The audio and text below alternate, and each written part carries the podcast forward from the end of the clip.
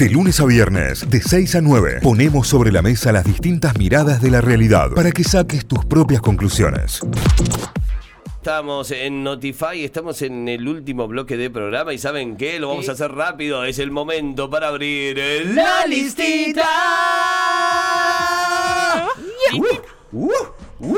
Bueno chicos, vamos con listita. Voy a arrancar yo como siempre, como cada lunes, como cada clásico. Hoy, hoy el recomendado para esta semana y atención viene con tema médico, tema de salud, tema de supervivencia, tema que eh, nos mete en definitivamente la, el compromiso social de salvar vidas. O, Ah, de, ok. o de la supervivencia, o de la sobrevida. ¿Saben por qué?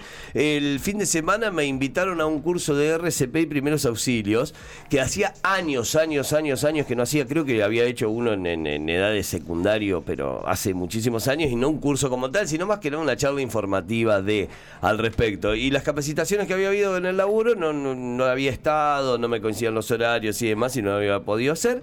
Me invitaron acá la gente de Maternas Home, que da el curso para, en realidad está buenísimo porque es para pediátricos. Después se aplica, claro, después se aplica obviamente todo lo que aprendes lo aplicas en adultos y demás, pero el curso está dado pura y exclusivamente para eh, pacientes pediátricos. Lactantes, que es hasta un año, se los considera así, no, no, digo, te- eh, técnicamente son considerados así, por más que tomen la teta para más de dos años, Sí, sí. se lo considera lactante hasta el año, y de ahí en adelante niño, hasta lo que es eh, la, la prepubertad, digamos, ¿no? Hasta los 9, 10, 11 años, dependiendo, cada eh, desarrollo personal.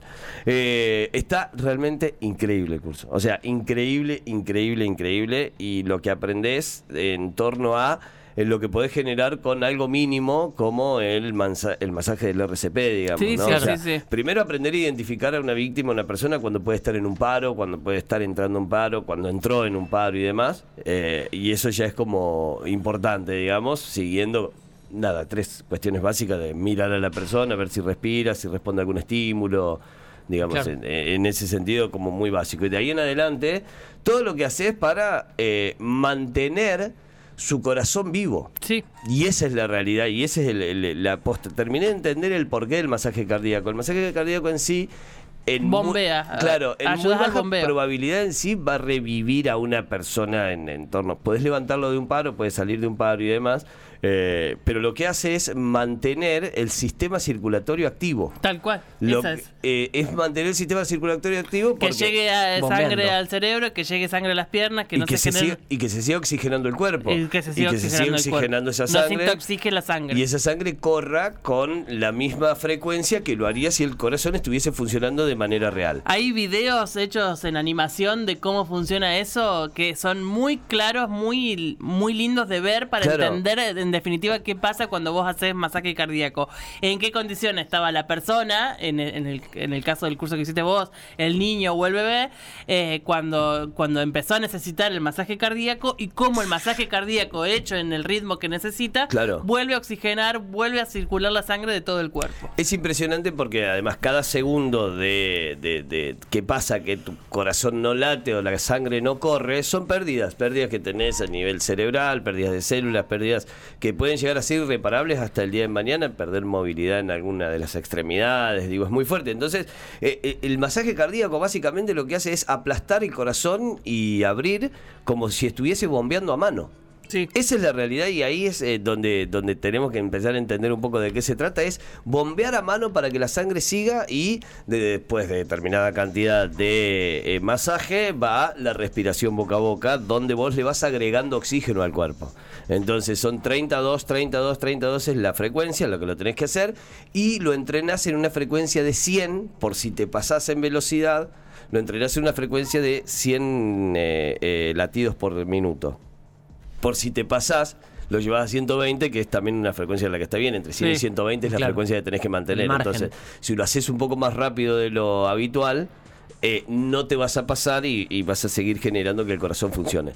Te saca un montón de mitos además, entre ellos que si lo haces mal podés quebrar alguna costilla o el pecho o el esternón. No, el cuerpo está preparado para que Para el soportar cuerpo esa presión. lo soporte. ¿Cuál es el tema? No es lo mismo hacerle un masaje cardíaco a un pibe de 13, 14 años que a una persona de 40, 50, que a una persona de 60, o a un una persona que pese 60 kilos, a una persona que pese 100, 120, o a un bebé donde el masaje es con dos dedos. Sí, es sí, impresionante. Y lo hacíamos con muñecos reales y te van devolviendo en una tablet, te va devolviendo el resultado de lo que vas haciendo. Y es exactamente el mismo trabajo, pero con menos fuerza, menos intensidad, con menos apoyo y demás. Pero se trata de un bebé.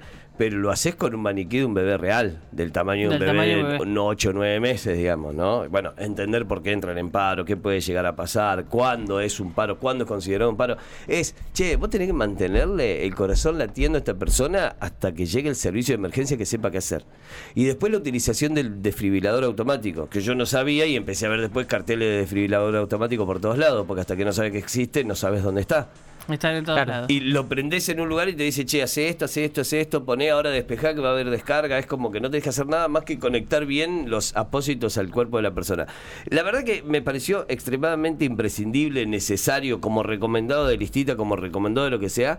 Eh, si son padres, si están rodeados de niños, niñas, digo, porque de repente eh, la- lo puntual que tenía este curso es que estaba apuntado a eso, pero después es una técnica que lo utilizás con todo el mundo, digamos, con cualquier Sí. persona que sufra un paro en situación de, de vía pública, por ejemplo. Es, es, es, eh, de necesidad y urgencia Sí. conocer el RCP. Eh, ahora que, bueno, no me va a salir la sigla, pero que se está tan en boga esto de la alimentación del niño con sus propias manos, en trozos, Sí. nada de papilla y demás. Es obligatorio que alguien que va a alimentar en esos términos a un niño sepa el, el curso básico de RCP y de maniobras. Eh, la- bueno, de- y también de- el fin de la, del curso fue con la maniobra de mí. Hembridge, No, no, nunca sale el nombre, pero es una maniobra absolutamente necesaria Y- para hacérsela a un adulto, para hacérsela a un niño o para Sí, autohacértela. eso, hay un montón de... de- Hay un montón de- de, técnica para hacértela vos contra solo una en caso de que o estás contra solo. algún lugar por si te pasa y, Y estás solo. claro. tenés, eh, lo, lo que está bueno de esto es la explicación teórica del por qué. Cuando te pasa que por lo general hay un atragantamiento y hay un ahogamiento por eh, eh, porque te atragantaste básicamente, lo que se está tapando son las vías Las respiratorias. respiratorias. Puede ser con comida, puede ser con algún juguete que se tragó, con alguna gilada que el niño o niña se metió en la boca y demás. Y eh, al no tener la posibilidad de que pase el aire ni que salga el aire de los pulmones, lo que se hace es esta maniobra para que ese aire Esa que se expulsa sea estomacal. Claro. Entonces es la tos de estómago la que genera ese reflejo que hace que el, el- lo que está obstruyendo la vía salga. Es espectacular. Una locura. En Es dos horas aprendés a, a básicamente a, a darle sobrevida a una persona, una persona. y que realmente le podés salvar la vida, porque está comprobado que en, en un buen masaje más del 80% puede, puede tener eh, puede sobrevivir la Sí. persona. Yo lo salvé, ¿eh? 97% me dio de efectividad. Eh, bueno, Excelente, Me- eh, y lo que tuve mal fue que no le dejaba volver mucho el pecho.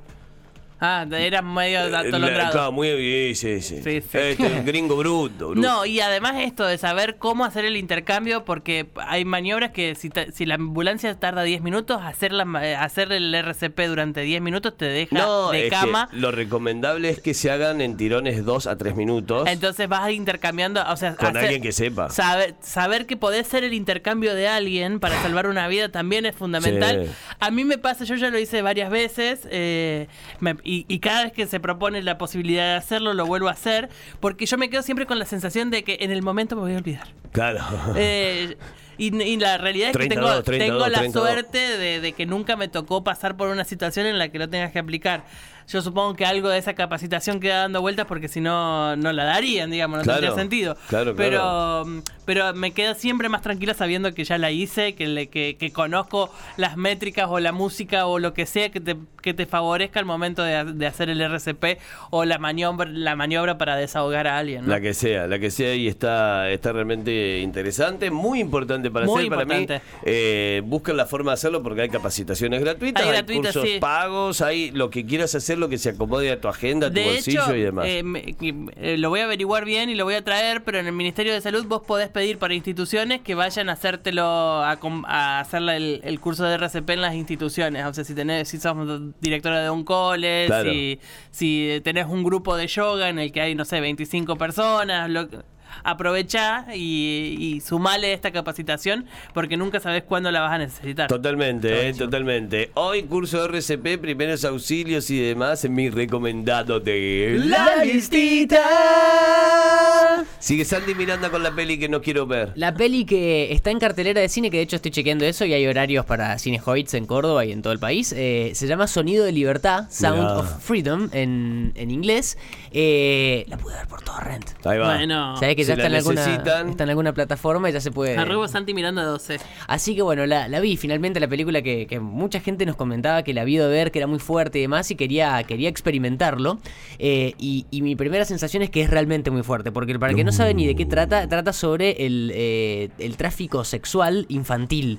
O sea, es un tema pff, tremendamente Tremendo, duro. tremendo. Durísimo. Aparte, los mismos protagonistas en la película hablan de, de lo tabú que es el tema, que no se habla. Por, es tan fuerte, eh, pasa ya ese umbral de que se convierte en tabú por lo fuerte que es. Es como muy, muy loco.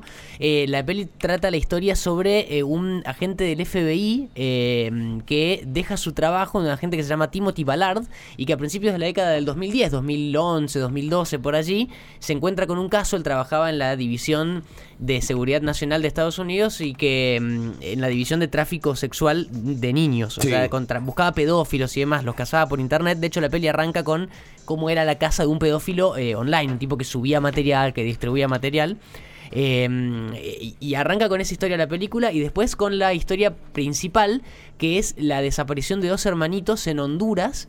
eh, de, de una familia muy pobre y un tipo que le llega la citación de una ex eh, eh, Miss, eh, creo que era Miss Colombia, una, una reina de belleza, que se acerca al padre y le dice que tiene hijos muy bonitos y que eh, los quiere convocar para una mm, sesión de fotos, Claro. para ser niños modelos. Eh, y van los dos, van hermanito y hermanita, los dos juntos. Y cuando el tipo los va a buscar a la noche, era un edificio, un departamento, toca la puerta, abre la puerta y no hay nada, está completamente oscuro, vacío. Bueno, así arranca la peli. Eh, la película eh, tenía algunos datos acá. Eh, eh, fue un éxito espectacular de taquilla. Más de 200 millones de dólares frente a un presupuesto de 14. Epa. Es la película independiente de mayor éxito de la historia. Porque es una Eh. peli independiente. No está bancada por ninguno de los grandes, grandes estudios. Angels Studios. ¿Saben por qué no está bancada por los grandes estudios? Porque ninguno la quiso agarrar. Básicamente. No se la bancó. No, No se, se la la bancaron. bancaron. Eh, y, la- y leyendo un poco sobre la producción de la película, me encontré con esa data que muchos estudios la rechazaron por la trama. Y la termina agarrando este estudio, que es un estudio bastante más tranqui. Eh, y que es eh, de. mm, Está en Utah, mirá, es de los mormones el estudio, ese dato también lo tenía. Eh, A lo que voy es que es un estudio muy, muy bajo en comparación y fuerza eh, a otros grandes eh, tanques de Hollywood. La estrenaron en julio de este año y es la película independiente de mayor éxito de la historia, dirigida por un director mexicano que dirigió dos películas nada más hasta ahora y esta sería la tercera. La protagoniza Jim Caviezel, que es quien hace de Jesús en La Pasión de Cristo. ¿Se acuerdan de La Pasión de Cristo? Ah, la pasión de Cristo, claro. La película de Mel Gibson, bueno, que fue recontra revolucionaria y demás, bueno, él es el actor principal. Eh, la peli es, como les decía, muy fuerte, va tratando la historia del rescate de estos hermanitos por parte de esta persona, de esta gente que deja su laburo, que se mete 100% en esto. Eh, él es el, personaje de él es el que termina diciendo esto que contaba recién, de que es tan tabú el tema que no se habla por eso, por lo espantoso que es. Eh, se van a encontrar con personajes horribles, Horrible. pe- pero bien interpretados, obviamente. Eh, sí, algunas partecitas de la peli puede que estén como media agarrada en cuanto a, a- a guion y demás. Por ejemplo, la esposa del personaje Sí. principal aparece muy poco en la peli, aparece más que nada en llamados telefónicos o en conversaciones con el personaje principal. Y, y es como que se nota que no tenían nada para qué darle en la película. mejor, claro. Y le daban las, eh, esas típicas líneas de explicar qué va a pasar. Ahora vas a dejar tu trabajo y vas a hacer esto. Dale, no hace falta que me lo expliquen tanto. Ya sabemos qué va a pasar. Y después tiene algo la peli que no me gusta, que odio, que cuando pasan las películas, que es cuando los personajes de la peli nombran en algún contexto el nombre de la película. Y me- Claro. me, da por... la- le dice, Ah. ¿escuchas eso?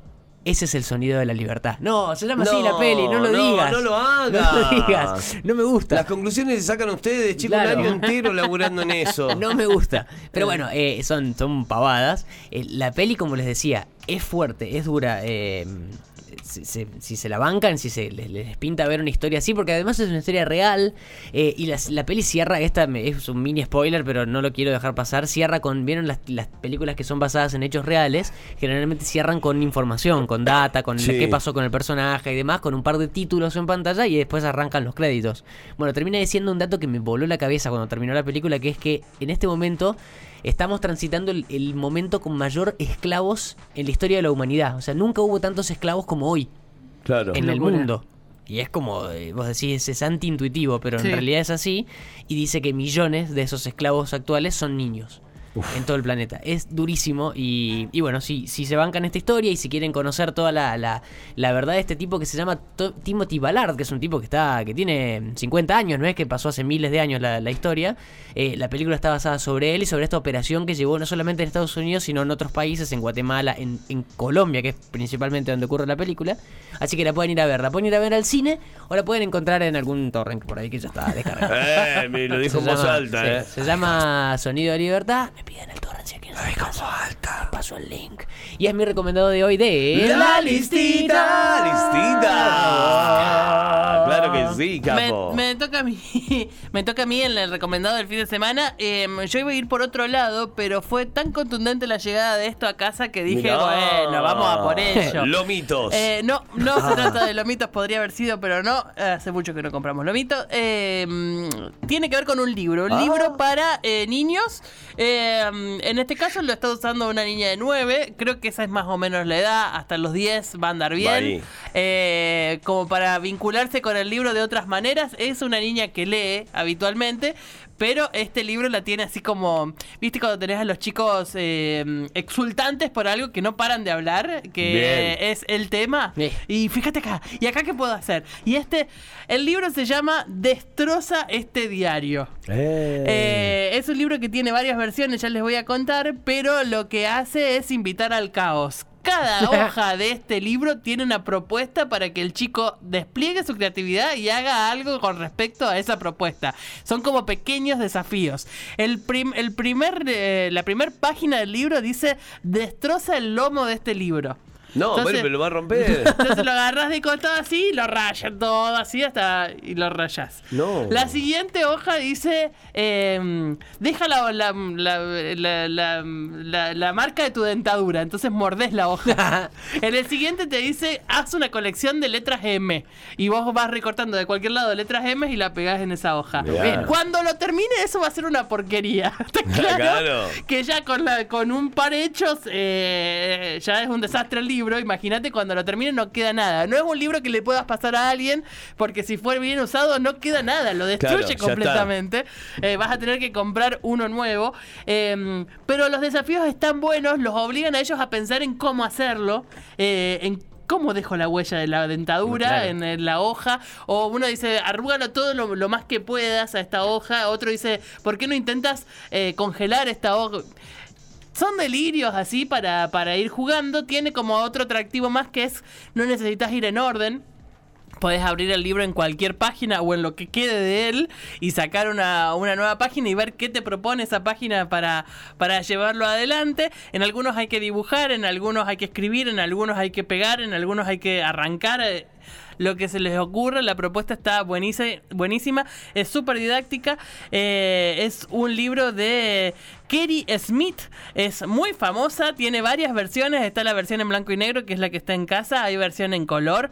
eh, es un libro que además se renueva en sus desafíos, digamos, dependiendo de la edición que tengas. Quizás tengas desafíos nuevos, por lo tanto, si le gustó a los 6 años, quizás lo compras hoy que tiene 10 y es un libro distinto. Claro, y es otra cosa Eh, porque le llega desde otro lugar. entonces lo, lo podés hacer distinto, pero es súper didáctico, súper entretenido, los mantiene nivel full energía todo el día, Bien. es espectacular y no paran de hablar de cómo hicieron el desastre que hicieron, así que lo súper recomiendo por, sobre todo por tener esa devoción que genera el libro sobre el libro, Ahí va, ¿no? Ese contacto gusta. con el libro que, que tiene que ver más con el libro objeto que con el libro lectura, por más que los obliga a leer y pensar sobre eso que leen, por Claro. más que sea un li- una línea o dos renglones o un párrafo, los obliga a pensar qué quieren hacer con eso que están leyendo, por más poquito que sea. ¿Y los interpela? Y Sí los sí interpela y los hace hacer algo.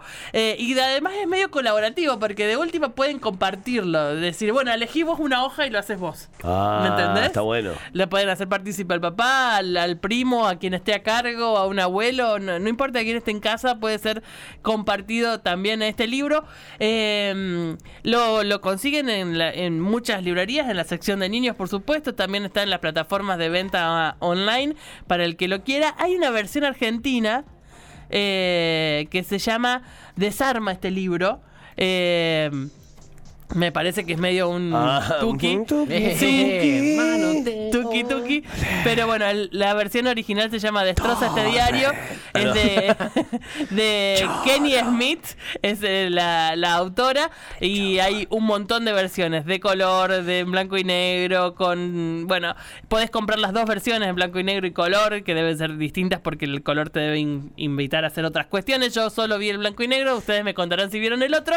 Pero si tenés eh, chicos que gustan de el libro objeto y además gustan de ser desafiados a hacer cosas, es un regalazo, un, un gran libro para elegir en casa. Y, y dependiendo de, de cuánto dura su atención, puede durar mucho o puede durar una tarde. claro. Bueno. Es así, puede durarte un- una inversión que te dura una tarde. Gran recomendación, destroza este diario de Kerry Smith. Eh, lo buscan en su librería amiga. Es de Paidos Ediciones y está para todo el mundo. Es mi recomendación de La Listita.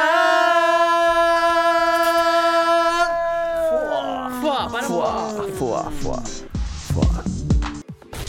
Notify, las distintas miradas de la actualidad para que saques tus propias conclusiones. De 6 a 9, Notify, plataforma de noticias.